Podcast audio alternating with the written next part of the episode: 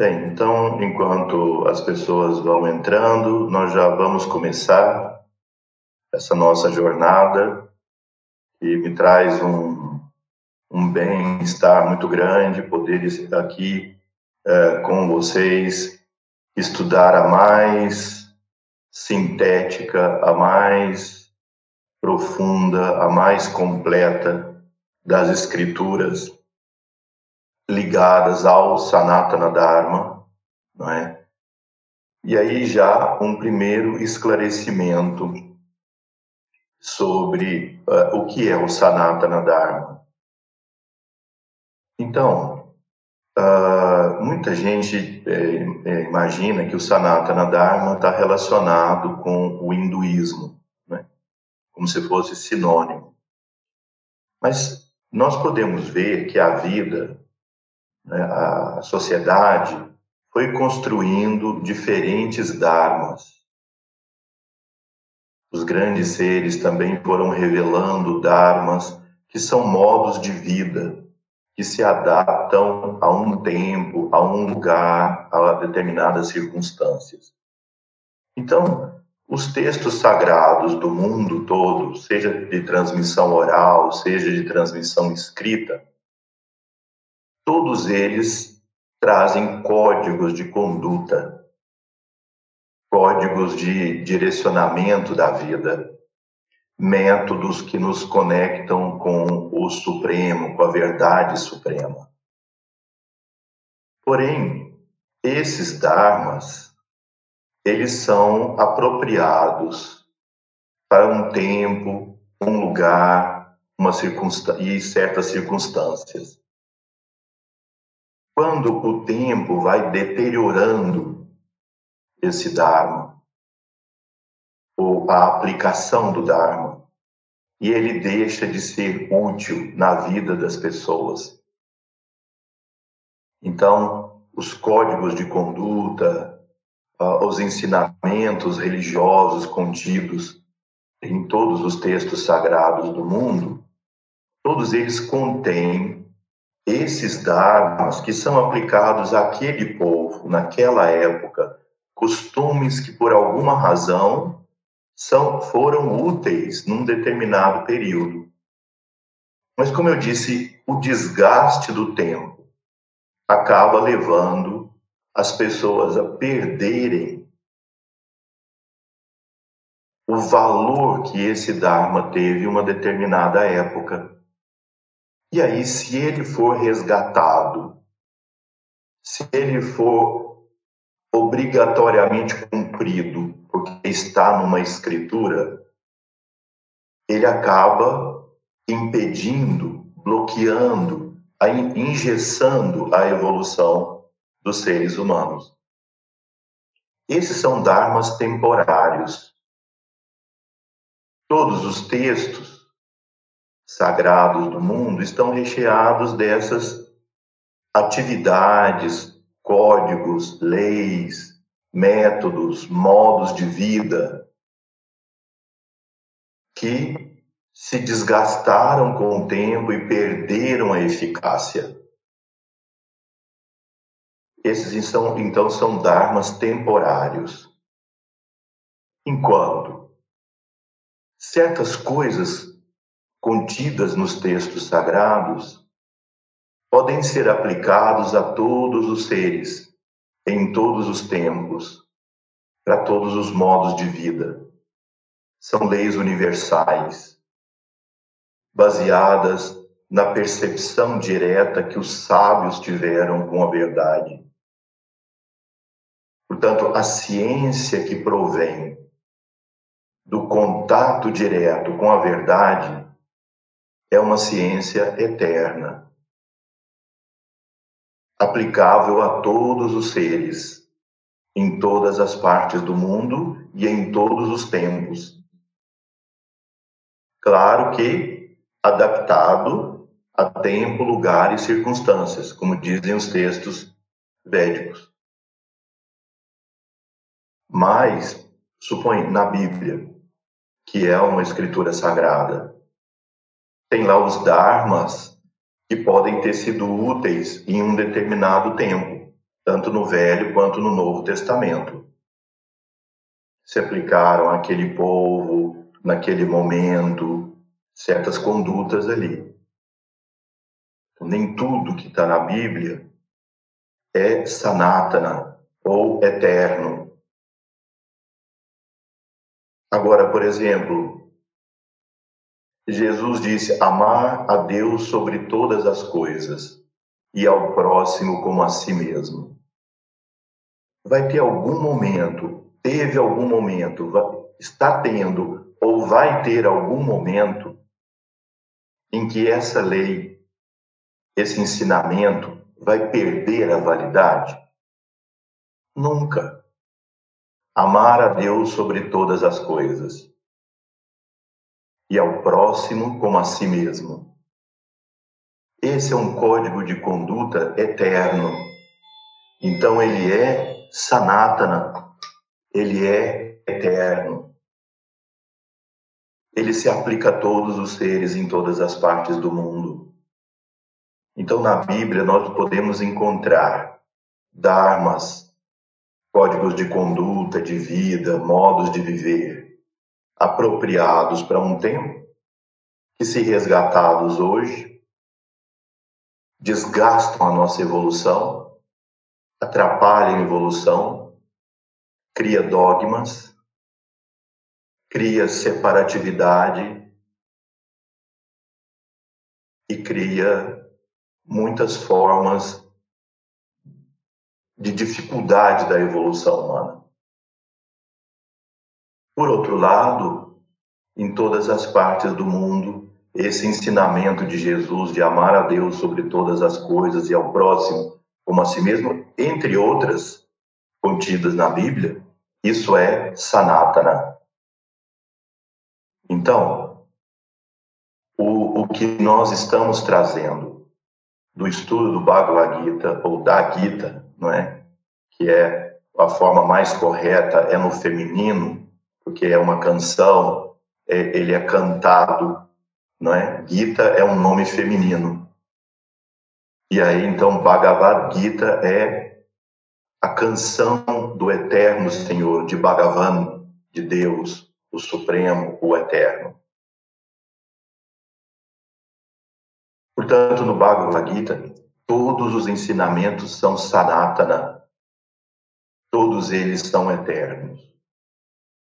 Nessa versão que nós estamos trazendo para vocês, para nós podermos estudar aqui durante um tempo ainda indeterminado, porque o estudo do Bhagavad Gita é eterno. Todos nós devemos tê-lo e estudar diariamente. Eu vi nossos mestres, Srivajra, Yogidasa, o instrutor da Índia, Sri Anantram, se reunindo e os dois estudando detidamente os versos e capítulos.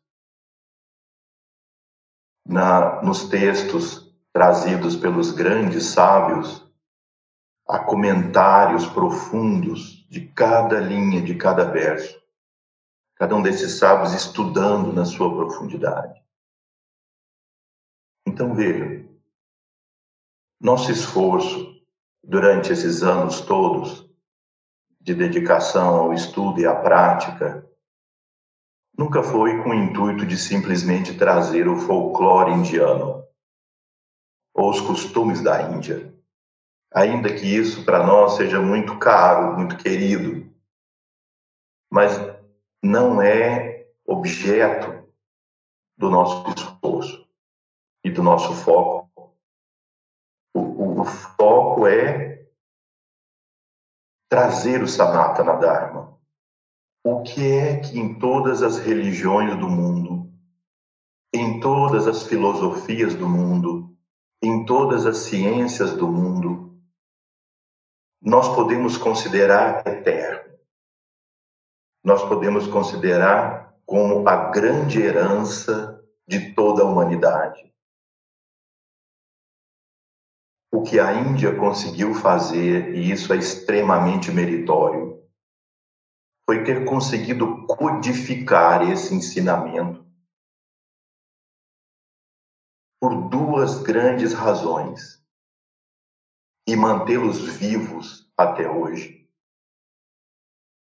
Por duas grandes razões, como eu dizia.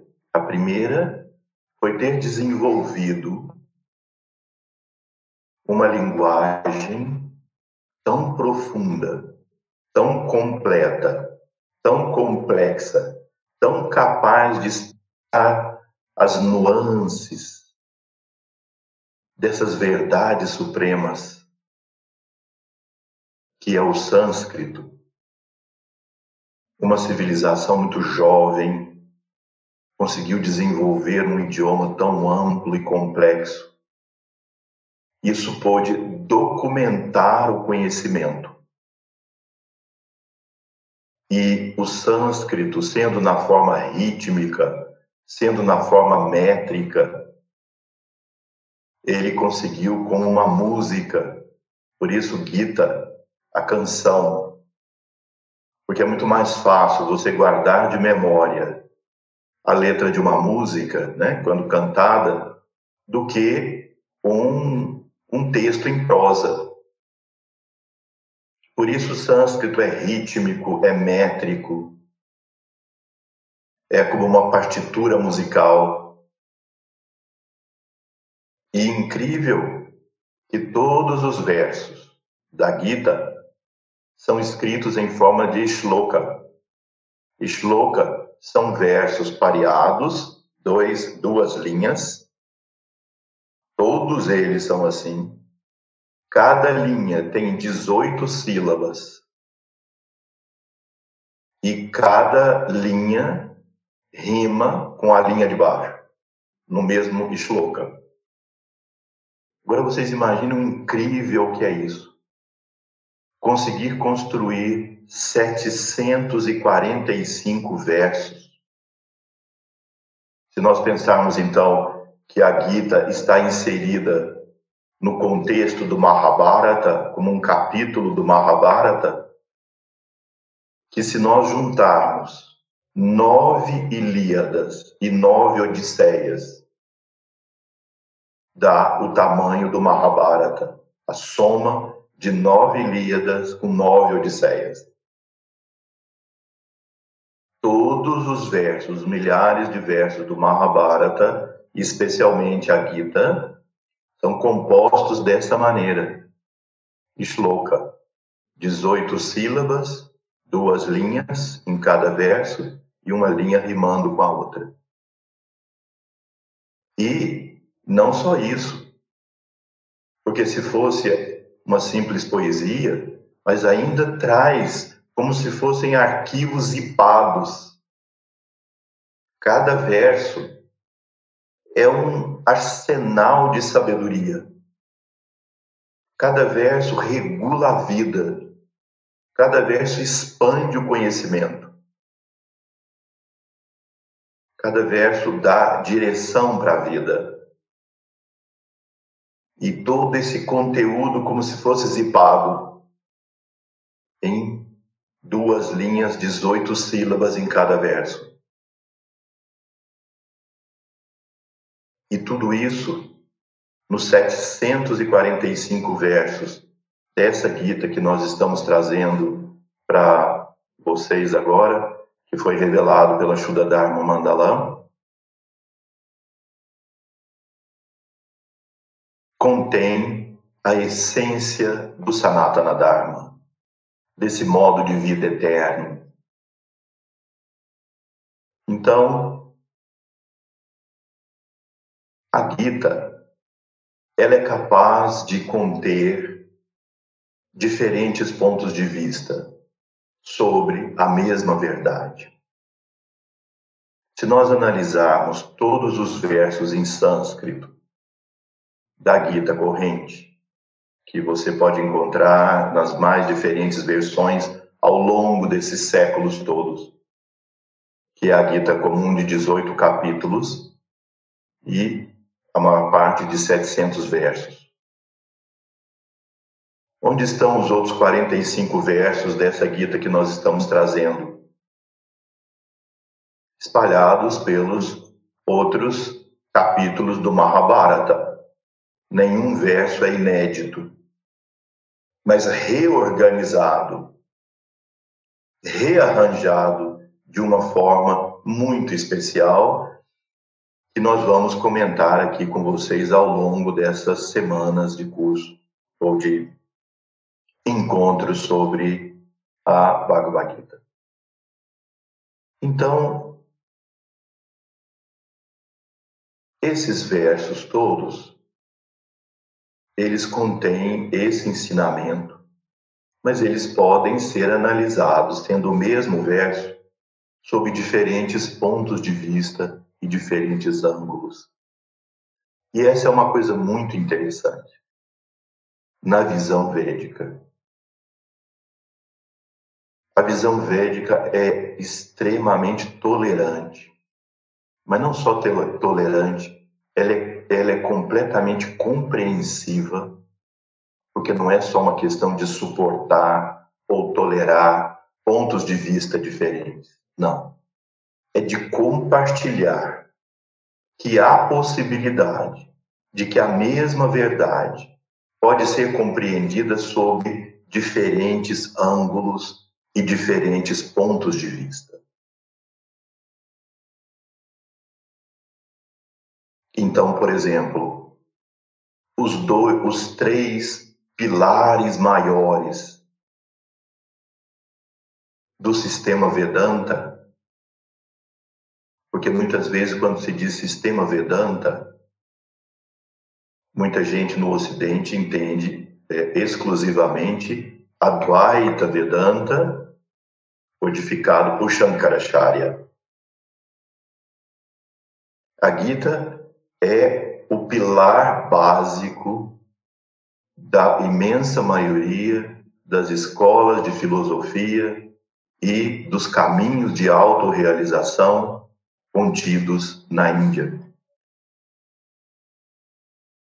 Como eu disse para vocês, o primeiro elemento que fez com que essa ciência chegasse viva até nós foi a possibilidade dela ser escrita e guardada de memória por ser métrica e rítmica Muitas pessoas na Índia cantam a Gita inteira. Obviamente, o mais comum é essa Gita conhecida na Índia, de 18 capítulos e 700 versos, canta inteira de memória. Cantam várias Upanishads e várias partes dos Vedas inteiros de memória. Então, seja na memória, Smriti, seja por escrito, o Shastra, a Gita é um dos pilares de trazer para o mundo essa cultura eterna, chamada sabedoria perene. Vocês conhecem o grande filósofo ocidental Aldous Huxley.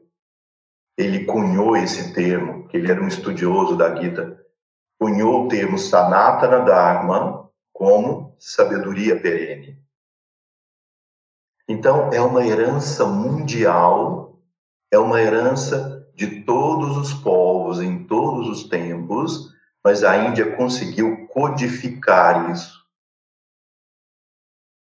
por escrito e na memória através do sânscrito,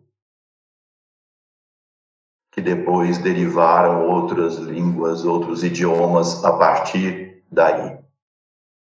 E o outro grande aspecto que trouxe, o outro grande pilar que trouxe isso vivo até hoje, é a relação guru-sisha, professor-aluno, a transmissão oral do conhecimento,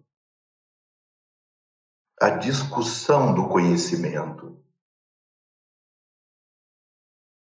a transmissão daquele que estudou e adquiriu experiência, que depois o aluno se torna o professor da próxima geração, que se torna o professor da próxima geração. Então é uma transmissão viva, não simplesmente pela letra, mas pela transmissão da vivência, da experiência, completamente baseado nas escrituras. As escrituras reveladas, ou Shastra. Então, esses dois grandes pilares, a linguagem do sânscrito e, ao mesmo tempo, a transmissão oral na relação professor-aluno, trouxe essa cultura viva do Sanatana Dharma até hoje e, a, e ao grande legado que a Índia nos traz, a terra dos Bharatas, da dinastia solar e lunar, né? da, da, da dinastia divina. Por isso que o Sanskrit é chamado Devanagari, a língua dos deuses, o idioma dos deuses. É muito provável que o sânscrito não tenha sido construído assim por tentativa e erro. Ele foi revelado por grandes inteligências cósmicas. E isso permite ainda que, se você canta os versos da Gita ou dos outros textos sagrados, eles se transformam em mantras, porque eles têm poder vibratório não é só o conteúdo, é também a disposição dos versos e o efeito vibratório da entoação. Por isso, eu gostaria de, com vocês agora, não é, nós fazermos um momento dos mantras de invocação, primeiramente ao Senhor Ganesha, aquele, aquele que traz a sabedoria, aquele que remove obstáculos, para que ele remova todos os obstáculos ao longo desse nosso estudo e que ele remova os obstáculos na vida de todos nós, de todos vocês. E em seguida, os versos tradicionais do grande sábio Vyasa,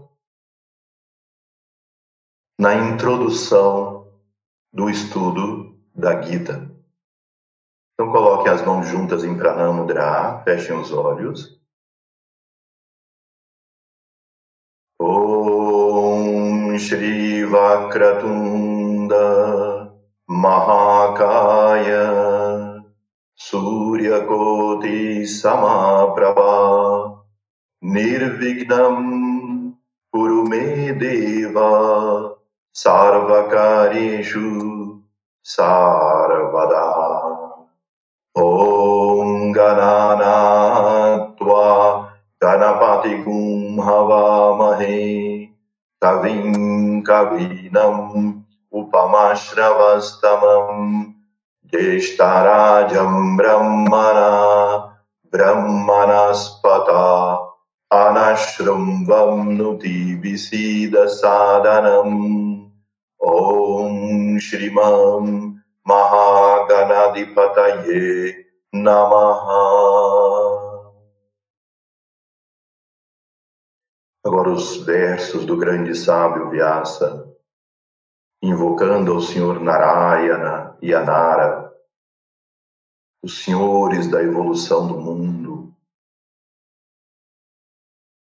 invocando a deusa Sarasvati, a deusa da sabedoria, proclamando eternamente vitória, iniciando o estudo do Vidi, a ciência sagrada, invocando a Nara Narayana, que se manifestaram no mundo como Krishna e Arjuna, os protetores do Dharma, para a felicidade de todos os seres. नमस्ते नरदेवाय नमो नारायणाय च। बादरीवननाथाय योगिनम् पतये नमः। नारायणम् नमस्कृत्य नरम् चैव नरोत्तमम् देवीम् सरस्वतीम् व्यसम् ततो जयामुदीरये। नारान् नारायणा जतां जगातांस्तिस्तैस्तिस्तौ शूदसङ्काल्पनतां चा वंदे कृष्ण अर्जुनांस्तरा ॐ शान्ति शान्ति शान्तिः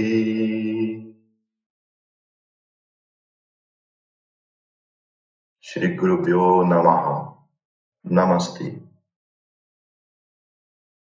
Bem, então, feito essa invocação, né, compreendendo que a Gita e o Sanatana Dharma são revelações divinas, eu gostaria de continuar uh, o tema de que a, a verdade ela pode ser vista sob diferentes ângulos e nenhuma ser superior à outra. Nenhuma ser considerada única em detrimento das outras formas de ver. Isso traz aquela história tão bem já conhecida de todos, me desculpem é, repetir essa história, de quatro cegos descrevendo um elefante. Um pega na barriga do elefante e descreve ele como cilíndrico. O outro pega na tromba, descreve o elefante como sendo a tromba. O outro a orelha, o outro a pata, e cada um descreve aquilo que ele está percebendo. E aí e eles começam a discutir entre eles sobre quem tem razão. Como é o elefante? Qual dos quatro modos de ver é o elefante real? Chega uma pessoa que vê, e aí eles falam: finalmente alguém vai poder dizer qual de nós quatro tem razão. E aí a pessoa que vê diz: olha, vocês quatro têm razão, porque o elefante é tudo isso que vocês descreveram, mas ele vai muito além de tudo isso. Muito além. Vocês têm parte do elefante que vocês não conseguiram perceber.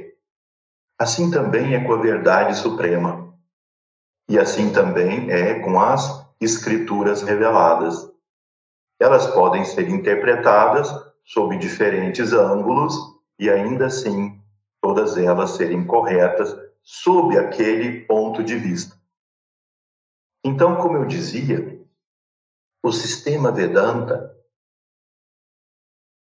que tem três grandes pilares, a Dvaita Vedanta, que foi trazido e codificado, organizado pelo grande ser, o grande sábio Shankaracharya.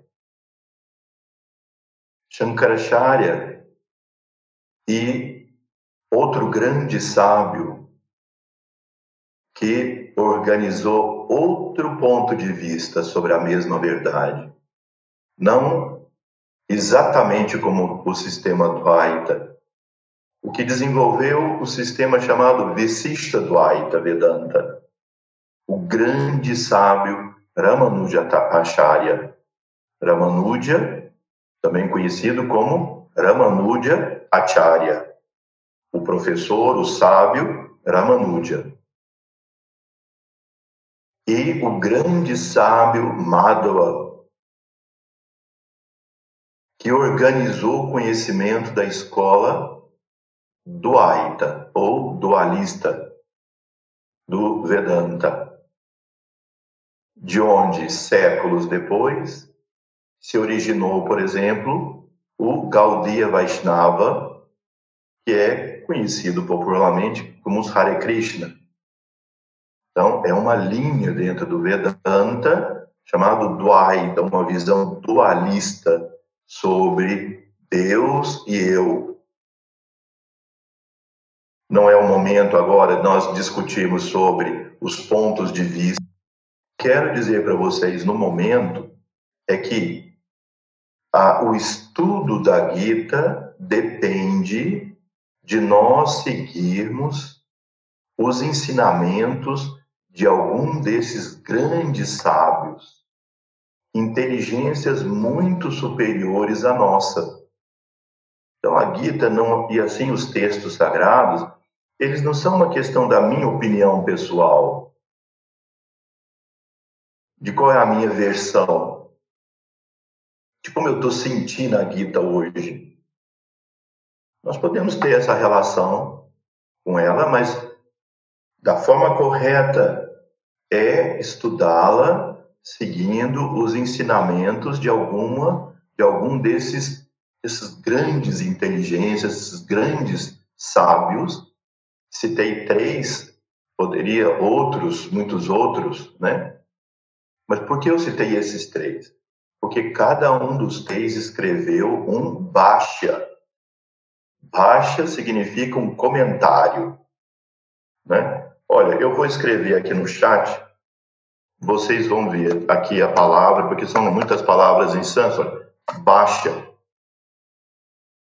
Acompanhe aí uh, o meu nome, depois está escrito Baixa do lado. Baixa é um comentário autorizado um comentário trazido por um sábio que se conectou com a verdade suprema e ele escreveu detalhadamente comentário de cada um dos versos. Então, aqui, por exemplo, vou mostrar para vocês uma versão do um, uma das versões, né, de Srimad Bhagavad Gita Bhashya, escrito por Shankaracharya. Então, as pessoas que seguem a linha Advaita Vedanta estudam os ensinamentos que Shankaracharya foi extraindo a partir de cada verso, como se ele tivesse uh, recolhido o verso e tirado o zipado dele. Eu não sei como é que diz isso corretamente, mas expandiu, né? E aí ele explica. Então a gente vai seguindo é, humildemente, reverentemente, os ensinamentos, o ponto de vista, ou seja, Shankaracharya encontrou nos 700 versos da Gita que ele seguiu, ele encontrou suporte do grande Yogeshwara, o senhor do yoga, que é Sri Krishna. Sri Krishna é chamado, e ele mesmo se chama Yogeshwara. Os outros são mestres do yoga. Mas quem é o senhor do yoga? Sri Krishna. Então, Bhagavad Gita é o diálogo entre Sri Krishna, o senhor encarnado como senhor do yoga, e seu discípulo Arjuna. Então, Shankaracharya encontrou argumentos no estudo dos versos para defender o ponto de vista Kevaladvaita, ou seja, o ponto de vista de, da existência do absoluto. Brahman Satya Jagat Mithya. Brahma é a suprema verdade e o universo é ilusório. Então, quem estuda o Baixa de Shankaracharya consegue, então, entender a Gita sob o ponto de vista do Aita, com argumentos perfeitos, claramente estabelecidos, extremamente convincentes.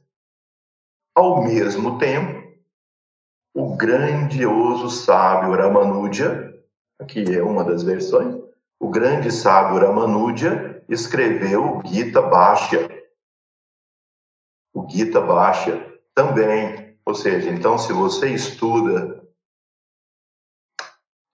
o Baixa escrito por Ramanuja, você vai entender e vai o mesmo verso que Shankaracharya utilizou para defender o ponto de vista do, do Kevala Dvaita,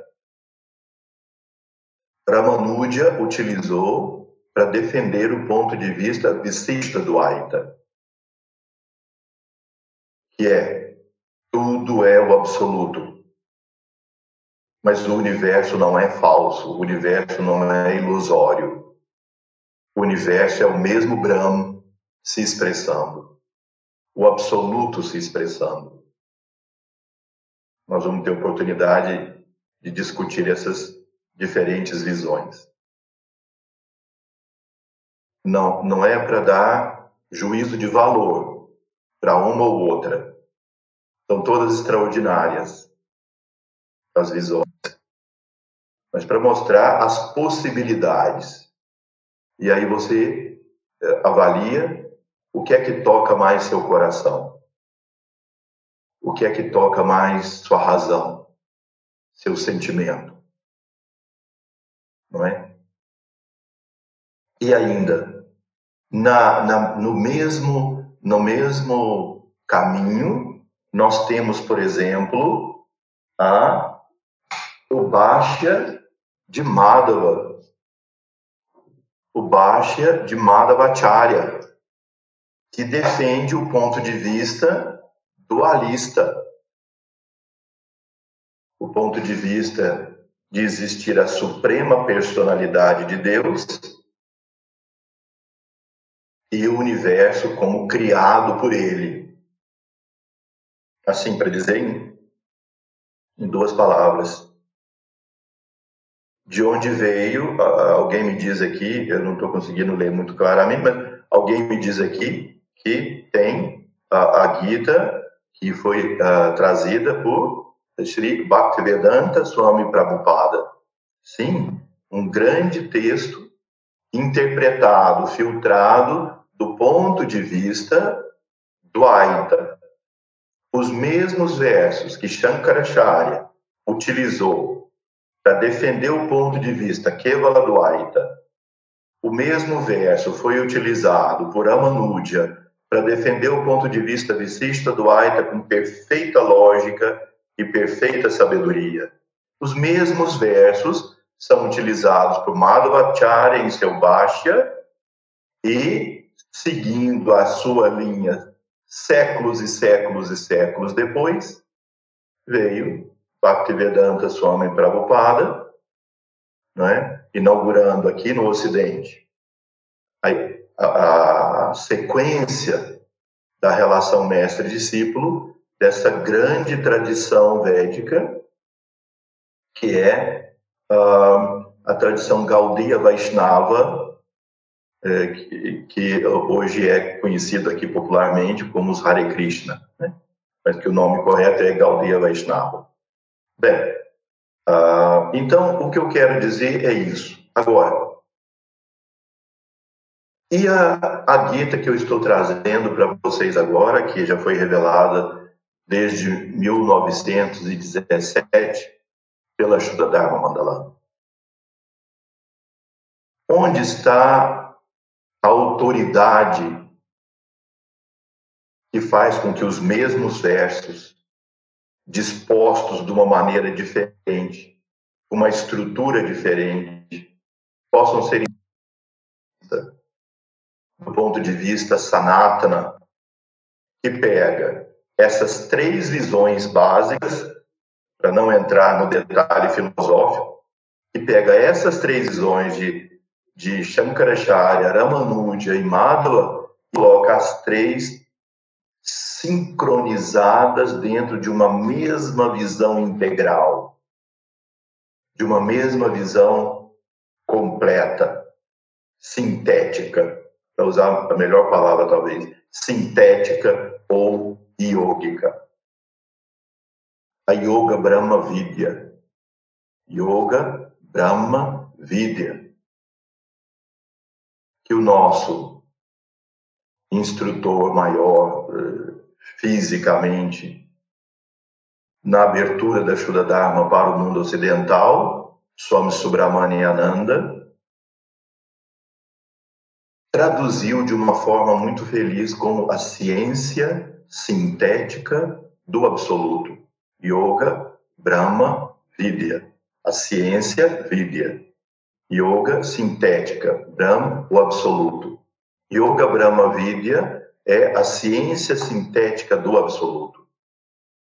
E ela faz o quê? Uma síntese, mas não uma uh, não uma coxa de retalhos, não um sincretismo.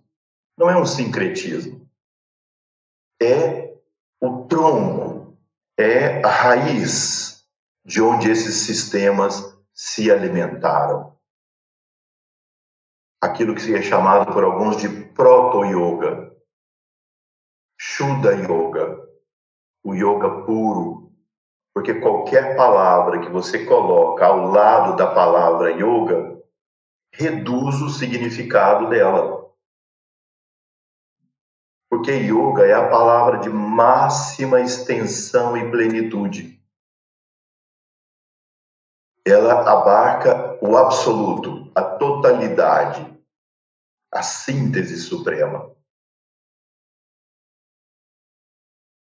E aí você tem Bhakti Yoga, é o, aquilo que busca a síntese por meio da devoção. Aquilo que busca a síntese por meio do conhecimento, da ação, Bhakti, Karma, Jnana, uh, Hatha Yoga, Raja Yoga, etc. São palavras que reduzem a amplitude do yoga. Mas essa visão do proto-yoga, do Shuddha Yoga, é a visão que unifica e é essa a, o, o desejo dos mestres, dos nossos mestres, que nós, como aprendizes, nenhum de nós aqui, e eu muito menos nesse momento, me coloco em qualquer posição de autoridade. Me coloco também na posição de um aprendiz daquele que devotamente estuda. Então, nosso estudo do Bhagavad Gita durante, eu espero que seja por longo tempo, porque há tema para isso tudo, não vai ser do ponto de vista acadêmico, como se a gente estivesse fazendo uma tese para uma universidade. Nem vai seguir essa lógica e essa estrutura acadêmica é o estudo de um devoto, de um conjunto de pessoas interessadas em autorrealização, em realização, em conhecer o Dharma que nos faz viver nesse mundo, em obter os purushartas, os objetivos supremos da vida à luz dos ensinamentos da tradição dos mestres da Shuddha Dharma. Que é uma coisa de grande valor mesmo para você que é um devoto, seguidor de algum dos sistemas que eu disse anteriormente ou de qualquer outro. Vamos ter a amplitude da visão sintética que a Gita nos traz. Então, dentro da visão da Shuddha Dharma Mandalam, existe um Bhashya, existe alguma autoridade que escreveu, iluminada, que escreveu um comentário que nos faz sentir possibilidade de estar aqui diante de vocês e falar desse ensinamento, sem dúvida. E aqui eu mostro para vocês que o nosso Bastia são esses textos, em, em dois volumes, que foram revelados também pela Shuddha Dharma Mandalam e que ah, eles, eles são chamados de Bhagavad Gita, Baixa também, escritos pelo sábio Hamsa Yogi. Hamsa Yogi. Hamsa Yogi não é exatamente o nome de uma pessoa. Hamsa Yogi é o nome de um cargo, uma função dentro da estrutura de ensinamento revelado pelos mestres. Hamsa, num dos Puranas, conta a história de que assim para resumir o máximo possível, numa situação o leite se misturou com a água. E aí veio a ave Ramsa, que é um cisne, e esse cisne com seu bico pôde separar o leite da água e beber somente o leite.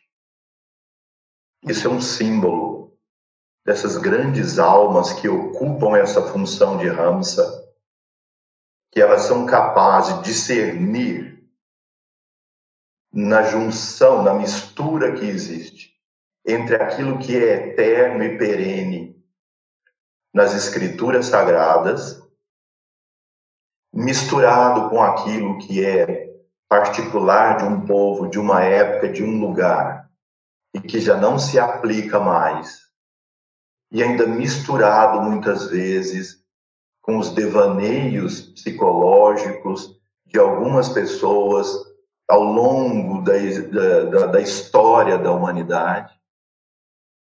E o Hamsa Yogi é capaz de separar aquilo que é chamado aqui o joio do trigo. Ele é capaz de separar o eterno do transitório. Viveka é o nome dessa qualidade do discernimento espiritual. E é dito que ele sorve o néctar dos pés da Divina Mãe, da deusa do yoga, Yoga Devi. O néctar que flui dos pés da Divina Mãe alimenta o Hamsa Yogi com a luz do discernimento espiritual de Tejas o brilho da inteligência espiritual. E aí o Hamsa Yogi consegue uh, sintetizar isso e revelar. Quando a Shuddha Dharma Mandalam se revelou para o mundo, ela trouxe essa que é aquilo que é considerado por nós a versão original da Gita, e foi trazendo algumas partes em sânscrito do Bhashya de Hamsa Yogi. Os mestres não conseguiram, ou não houve tempo para eles revelarem, tirarem das grutas do Himalaia, onde estavam essas escrituras originais, chegaram a revelar uma parte só do Bhashya de Hamsa Yogi. E é na autoridade do Bhashya de Hamsa Yogi que os nossos instrutores, os nossos mestres, Swami Subramaniananda, Pandit Srinivasacharya, uh, Vasudeva Rao, Sri Janardana, e o nosso tão querido Sri Vajra Yogidasa, né, trouxeram até nós, baseado nessa autoridade do Ramsa Yogi, essa versão que nós trazemos, é, que nós começamos o nosso estudo. Então, essa é uma introdução. Eu gostaria de começar a falar com vocês hoje sobre um, um dos temas, porque veja, aqui nós temos a edição do Bhagavad Gita em português, essa versão da Shuddha Dharma Mandala. Ela está aqui. Uh, mas antes de nós começarmos a estudar verso por verso, capítulo por capítulo, é preciso fazer uma série de introduções dos temas que vão gerar uma, um, uma perfeita valorização a, a essa prática, ao estudo da Gita. A primeira coisa que eu gostaria de dizer para vocês é uh, em qual lugar essa revelação de Sri Krishna, que aconteceu no início da Kali Yuga, essa era que nós vivemos atualmente, qual é o papel dessa revelação? Qual é o lugar que ela ocupa na evolução da humanidade nesse planeta? Então, esse é um tema que eu gostaria que vocês é, observassem bem, se quiserem anotar, porque ela é fundamental para entender por que estudar essa escritura. Então, veja bem, nós partimos do princípio da existência de um governo espiritual nesse mundo. Nós acreditamos né, e compartilhamos da revelação dos mestres de que esse mundo não é governado exclusivamente pelas escolhas dos nossos governantes ou da população. Que, se vocês analisarem, né, se nós analisamos a história do mundo, você vê aqui e ali, ao longo da história, em todas as partes do mundo, aparecerem seres geniais, geniais, que a maior parte deles manifestou essa genialidade, não, não não, diz, não digo simplesmente genialidade intelectual, eu estou dizendo uma genialidade de alma, de grandeza espiritual e de sabedoria, que parecia ser, como diz na teologia cristã, infusa neles, sem a necessidade eh, de frequentar uma escola e aprender com o intelecto. Parece que eles nascem sabendo, nascem com poderes extraordinários e eles acabam funcionando como grandes luminares que a humanidade segue. Eles indicam caminhos e a humanidade segue aqueles caminhos. Não fosse a existência desses seres luminares, provavelmente a humanidade estaria perdida mais do que está atualmente, sob rumos da existência, criando infinitos becos sem saída, como nós estamos criando. Vocês veem Jesus, ainda criança, se como conta a história, filho de um carpinteiro, há dois mil anos atrás. Ou seja, qual é a chance de um filho de um carpinteiro pobre frequentar uma escola com seis, sete, oito anos de idade, seis anos de idade? Nenhuma. Quer dizer, provavelmente, então, praticamente analfabeto, do ponto de vista da escola. No entanto, ele discutia com os doutores da lei, escribas e fariseus. Para muitos hoje, chamar a pessoa de escriba e fariseu pode parecer quase ofensivo pela história, mas são grandes eruditos. E ele discutia com eles sobre a lei, sobre o Dharma. Mas não discutia simplesmente como alguém que discute filosofia, teoria. Discutia com sabedoria aplicabilidade do conhecimento. Não é? Então, isso é uma coisa extraordinária, um ser nascer com essa sabedoria. Sri Ramakrishna Paramahamsa praticamente não tinha frequentado escolas, citava os Upanishads, os Vedas, os Agamas, os Tantras, todos os textos, como Ramana Maharishi e tantos outros. O que será que esses seres nascem assim? Será que são aberrações genéticas? Que de repente alguns cromossomos se modificaram e surgiu essa aberração genética sábia para nosso benefício?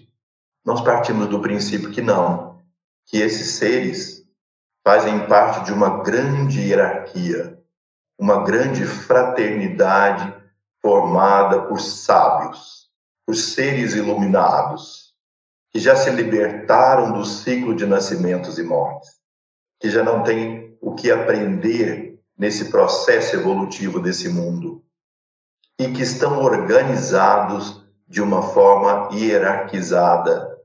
Esses grandes mestres, grandes iluminados, têm seus mestres, que têm os seus mestres, que têm os seus mestres, e assim sucessivamente, culminando no mestre de todos os mestres, o Senhor da evolução de todos os mundos, de todos os seres, que nós chamamos Bhagavan Narayana. Narayana significa aquele que governa, aquele que dirige. O governante de um mundo é chamado Narayana. E um dos textos chamados Sanatana Dharma Dipika, em seu volume 1, diz: infinitos são os Narayanas, porque infinitos são os mundos. Os mundos, cada mundo tem seu governante. Uma alma que algum dia, talvez há bilhões de anos atrás, estava no nosso nível de evolução humana e que transcendeu de tal forma ao longo do tempo essa evolução que chegou a, uma, a um nível de capacidade, a um nível de sabedoria e poder de ser encaminhado para esse planeta, envolver esse planeta na sua aura. E quando eu digo planeta, eu não me refiro só à Terra física, mas também aos mundos sutis e aos seres que habitam esses mundos. Esse Senhor Narayana veio para a Terra e envolveu esse planeta na sua aura de sabedoria, de poder, de glória, e nós somos todos como células, todas as criaturas viventes desse planeta são como células do corpo do Senhor Narayana. E ele veio para a Terra trazendo as suas várias manifestações. É dito na tradição que ele veio há 18 milhões de anos atrás. O Chandogya Upanishad o chama Sanat Kumara. Outros textos o chamam Dakshinamurti. Narayana, Kumara e Dakshinamurti são o mesmo ser. E, de acordo com aquilo que os mestres nos revelaram, veio para a Terra 18 milhões de anos atrás para governar a evolução desse planeta. E desse ponto de vista, a vinda dele tirou a humanidade daquele estado de evolução semi-animal, representado na Bíblia pelo Adão e a Eva vivendo no paraíso, eles representavam um estado é, inicial e infantil da evolução humana. A presença de Narayana, a luz do Senhor, entrou na consciência desses seres e despertou neles Budi, a capacidade de discernir, consequentemente, a capacidade de escolher e a partir do momento que nós temos a capacidade de escolher, surge o conflito, surge a renúncia. E muitas vezes a dor que a renúncia traz na nossa vida cotidiana. Por isso aqui o Adão e a Eva são simbolizados como caíram do paraíso, porque eles tiveram que ganhar o pão com o suor do próprio rosto significa tiveram que fazer escolhas, tiveram que viver a dualidade representada por Caim e Abel. Alegria a tristeza, o bem e o mal, o calor e o frio, o certo e o errado. Ter que discernir e ter que fazer escolhas. Então, é uma humanidade que está num nível superior de evolução do que a representada por Adão e a Eva no paraíso porque tem uma faculdade a mais tão importante que é o discernimento, a escolha. Na Bíblia está escrito o fruto da árvore do conhecimento do bem e do mal. Que é isso? É o discernimento. Então, a vinda do Senhor Narayana, que ele pode ser chamado por diferentes nomes, né? O Cristo planetário, o Deus Pai, o Senhor da evolução e assim por diante nós o chamamos Narayana, ele veio para a Terra com suas várias manifestações que em outro momento da, desse nosso estudo nós vamos estudar mais detalhadamente e envolveu essa Terra. E aqueles seres que foram na evolução humana galgando os vários degraus de evolução, tal como a escada de Jacó, o anjo se transforma em arcanjo, em querubim, em serafim. Isso, na visão védica, eles são chamados os grandes yogis, que passam a ser rishis, rishis maharishis, maharishis siddha, Siddha Mahatma e assim por diante. Ou seja, há uma constante evolução na vida pós-iluminação. Enquanto nós estamos vivendo esse ciclo de nascimentos e mortes, nós estamos escravizados por esse processo. No momento que nós nos libertamos disso pela porta da iluminação, que nós alcançamos a consciência de nossa real natureza, nós então entramos nessa grande hierarquia. Passamos a fazer parte da grande hierarquia como um adhikari. Adhikari é um servidor, adhikari é, é uma pessoa, uma, uma alma que trabalha em prol, completamente entregue a, ao governo espiritual desse mundo. Vigilantes em toda a evolução de todos os seres ao longo de milênios, milhões de anos. Então, essa hierarquia formada pelos grandes sábios, dirigida por Bhagavan Narayana, o Senhor envia para a Terra, periodicamente, algum desses grandes iluminados. Então, os iluminados de todos os tempos, em todas as partes do mundo, eles não são estranhos um ao outro, eles fazem parte de um grande plano, de um grande plano evolutivo do Senhor Supremo, e que eles servem como instrumentos e canais. E quando eventualmente a situação do mundo se encontra numa tensão imensa, em que o desequilíbrio da evolução se faz muito presente, a humanidade completamente confusa, sem rumo, deteriorando os valores do Dharma, nessas circunstâncias, o próprio Senhor da evolução se manifesta Ele mesmo no mundo, na forma de, dos avataras, as encarnações divinas. Nós vamos estudar isso também num dos capítulos da Gita. Um avatar não se faz avatar, não é a evolução de uma entidade é a descida especial do próprio Senhor da evolução sob diferentes formas, de acordo com a necessidade, no mundo. Assim, Sri Ram, Sri Krishna, Jesus, Buda e outros foram manifestações do Supremo Senhor em momentos críticos da humanidade. Então, o primeiro tema é esse: há uma grande, há um grande governo espiritual nesse mundo. Alguns vivem fisicamente, outros em plano sutil, em planos sutis, mas todos eles conectados por aquilo que se chama Sutratma, a grande alma fio. Sutratma, a grande alma Sutra Atma, alma, fio, sutra, como se fosse as contas de um japa mala, né? Como se fosse as contas, as contas de um japa mala são os sábios da hierarquia.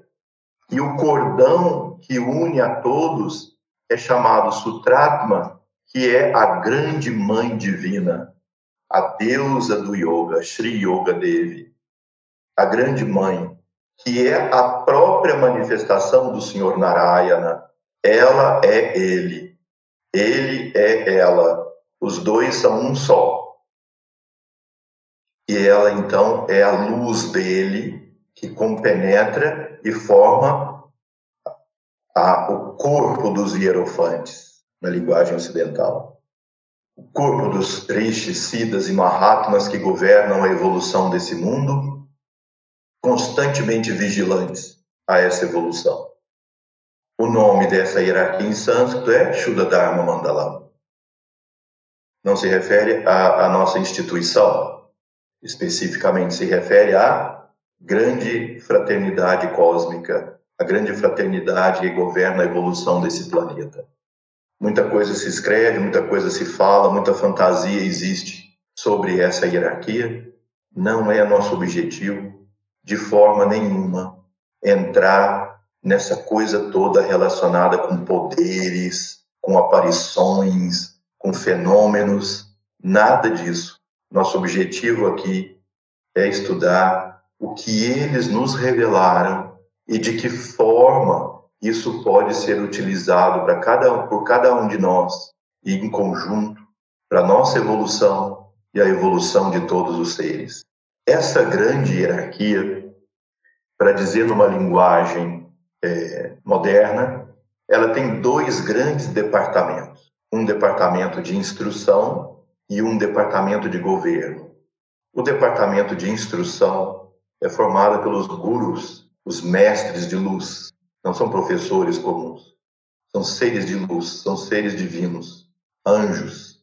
E eles cuidam especialmente do treinamento no sadhana, na disciplina espiritual, na concessão de iniciações que favorecem o crescimento e o desenvolvimento do sadhaka, do aspirante espiritual, nas várias linhas.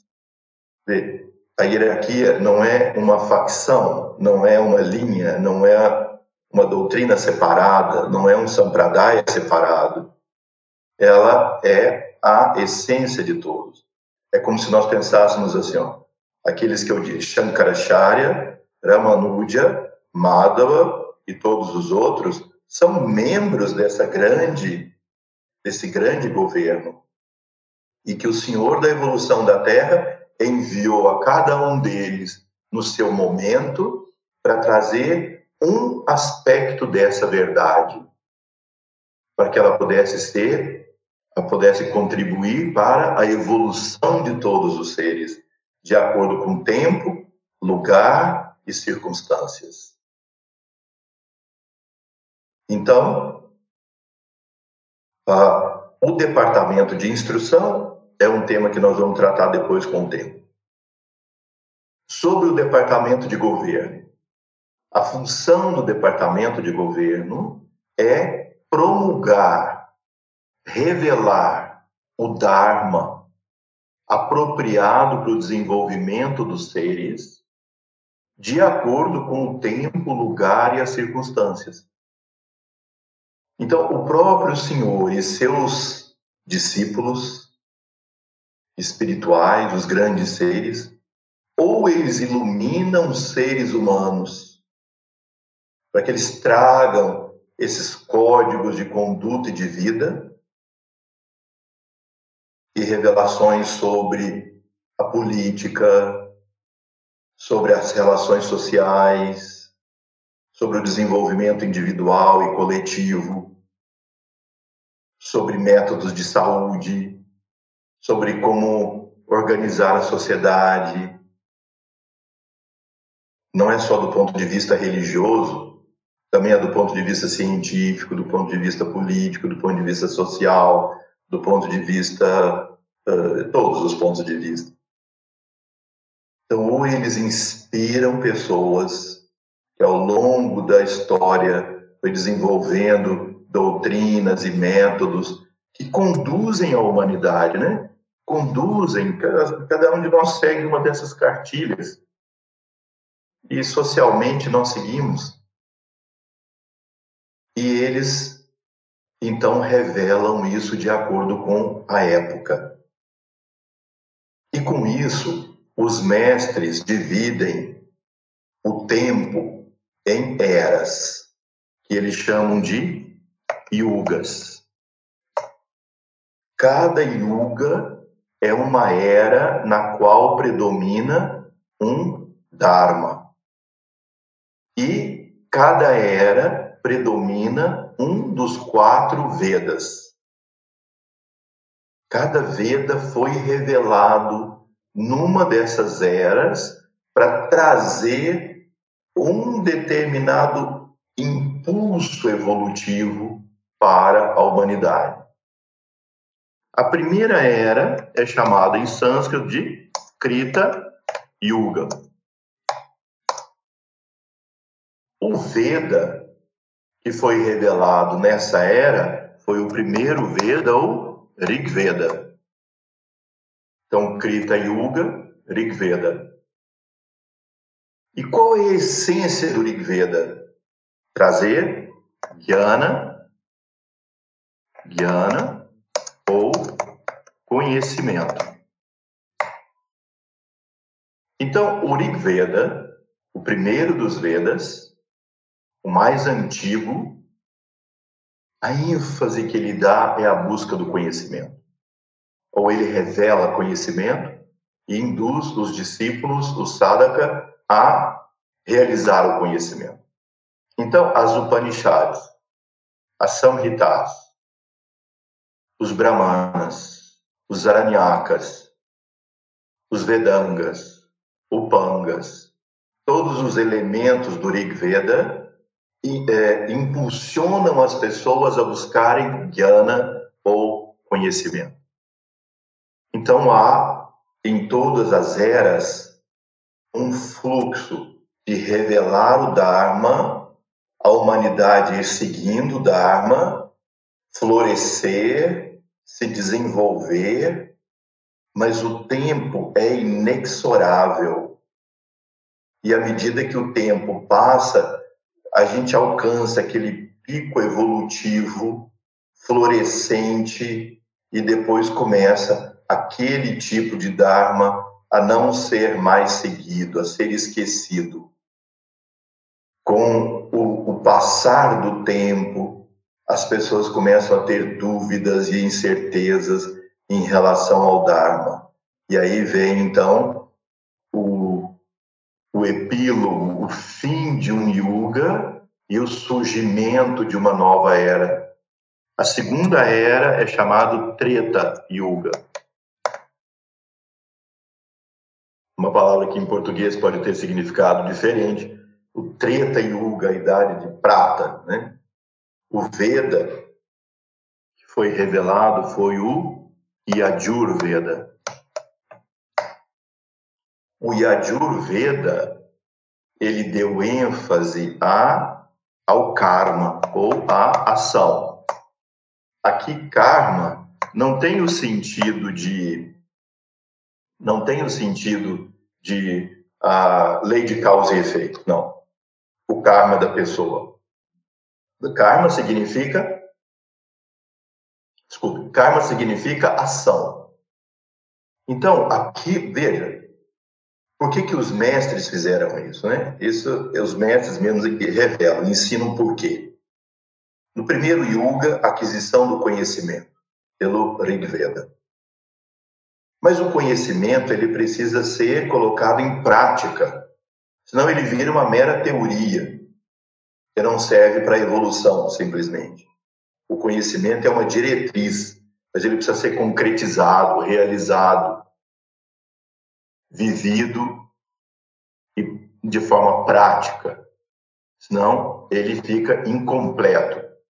Então, o Yajurveda, ele veio dar ênfase à ação.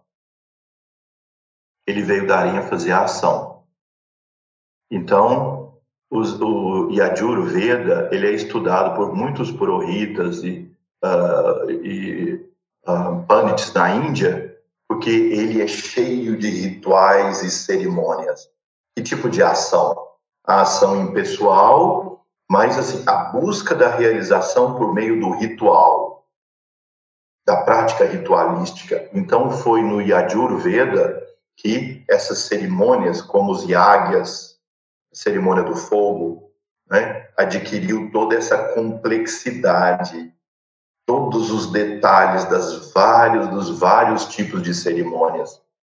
Aqueles que já vieram aqui no ashram e participaram de uma das formas de nós fazermos a cerimônia do fogo, não é? O Agni Hotra frequentemente nos ouve dizendo Yajurveda, e aí cita o verso do Yajurveda, Yajurveda, Yajurveda constantemente porque é uma cerimônia estruturada no Yajurveda.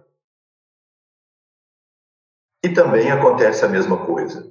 Aí vai um ciclo a um ápice de florescimento da sociedade, baseado então na busca do conhecimento, já assimilado no primeiro yuga, e depois isso uh, colocado em prática por meio de rituais e cerimônias, né? Uma vida ritualística, então chega num clímax. Depois as pessoas vão caindo na mecanicidade. O ritual vai ficando puramente mecânico, inconsciente, só um ato de memória. E a presença do, daquele que faz a prática não está mais ali. Então, isso começa a deteriorar os resultados. E aí, com isso, começa a deteriorar também o rumo da evolução humana. Os seres humanos começam a perder, individual e coletivamente, sua direção. E aí, de novo, aquele yoga vai entrando em epílogo e uma nova era começa a surgir. E aí vem o Dwapara Yuga. Dwapara Yuga, a era anterior à nossa. No Dwapara Yuga, o Veda é Samaveda. Samaveda, com seus maravilhosos hinos do Samaveda. Então veja assim, qual é a lógica disso? A humanidade foi desenvolvendo conhecimento. A humanidade foi desenvolvendo depois a capacidade de materializar o conhecimento na forma da ação. Mas veja bem, uma pessoa que sabe muito e é muito dinâmica, ela não pode se constituir um perigo para a sociedade? Com muito conhecimento, e muita capacidade de realização, o que que falta? O que que faltaria para essa pessoa fazer as coisas de forma harmoniosa? Faltaria amor espiritual. Faltaria devoção. Então, o Dharma do Samaveda é a devoção. O terceiro yuga que é o do Apara Yuga, deu ênfase ao aspecto devocional. Os belos hinos do Samaveda são hinos de devoção. Eles têm assim uma musicalidade devocional.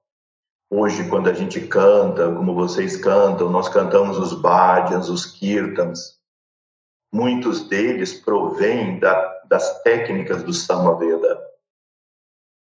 Então, vocês veem, ó, primeiro Yuga foi desenvolvendo conhecimento. No segundo Yuga, a capacidade dinâmica da ação, os rituais e cerimônias. E isso se foi se uh, amadurecendo pelo conhecimento e ação associado agora com o aspecto devocional. E foi nesse Yuga nesse é, Bhakti, devoção. E foi nesse Yuga que surgiu o sistema chamado Varnashrama Dharma, que é conhecido hoje como sistema de castas. Varna significa colorido, mas não cor de pele da pessoa, não significa nuances de pessoas, diferentes cores de pessoas, não cor de pele, nuances diferentes. E ashram significam as etapas que a pessoa passa na vida. E aí vem uma grande discussão, muito importante, que é fundamental. Nós estamos agora terminando, daqui, daqui cinco minutos nós terminamos o nosso período de reunião de hoje. Então, eu, nós vamos encerrando aqui, né? Nesse momento muito importante, que vocês não se esqueçam, mantenham isso em mente, para nós continuarmos no nosso próximo encontro, a falar sobre como esse sistema de casta, como o Vardashrama Dharma, foi um momento de apogeu da história da humanidade pelo benefício que ele provocava, que não tem nada a ver com o sistema de casta tal como nós o conhecemos, mas que depois se deteriorou nesse sistema infame, nesse sistema injusto de separar as pessoas pelo nascimento. E como isso trouxe grande malefício para a humanidade, até que também isso entrou em deterioração e veio então a nossa era do Kali Yuga. E aí nós vamos ver então que o Bhagavad Gita é exatamente a conversa do Supremo Senhor que desceu para esta terra justamente no alvorecer dessa era para trazer ao mundo a revelação do Dharma, que é a síntese entre conhecimento, ação e devoção. Esse é o Sanatana Dharma revelado pela Gita. Então, a Bhagavad Gita não é o evangelho do Advaita, do Jnana Yoga, não é o evangelho do Bhakti Yoga, como muitos acreditam, não é o evangelho do Karma Yoga, da ação, como muitos acreditam. Ele é o evangelho da síntese, conhecimento, devoção e ação em síntese pelo yoga, que é a nossa herança nosso, inclusive o nosso mérito como humanidade e a nossa direção, o nosso rumo nesse yoga e a solução dos nossos becos sem saída, que é a revelação de Sri Krishna para o seu discípulo Arjuna no campo de batalha. Então, eu gostaria de agradecer a vocês a atenção Conto muito com vocês. Gostaria de ter todos vocês novamente conosco. Essa, é, essa, essa conversa nossa é, fica aqui gravada, precisa ser editada rapidamente e essa, esses próximos dias já fica à disposição para vocês reverem e as outras pessoas que não tiveram oportunidade de entrar e fizeram a sua inscrição poderem também acessar essa primeira conversa nossa para que na próxima semana a gente dê sequência desse ponto para entender de fato o papel que a Gita desempenha na evolução da humanidade. Então vamos fazer um mantra de encerramento por hoje. ॐ पूर्णमदा पूर्णमिदम् पूर्णात् पूर्णमुदच्यते पूर्णस्य पूर्णमदाय पूर्णमिवावशिष्यते। ॐ शन्ति शन्ति शन्ति। हरिः ॐ Tat Tat Sat Namastê. Boa noite para todos e até nosso próximo encontro. Namastê.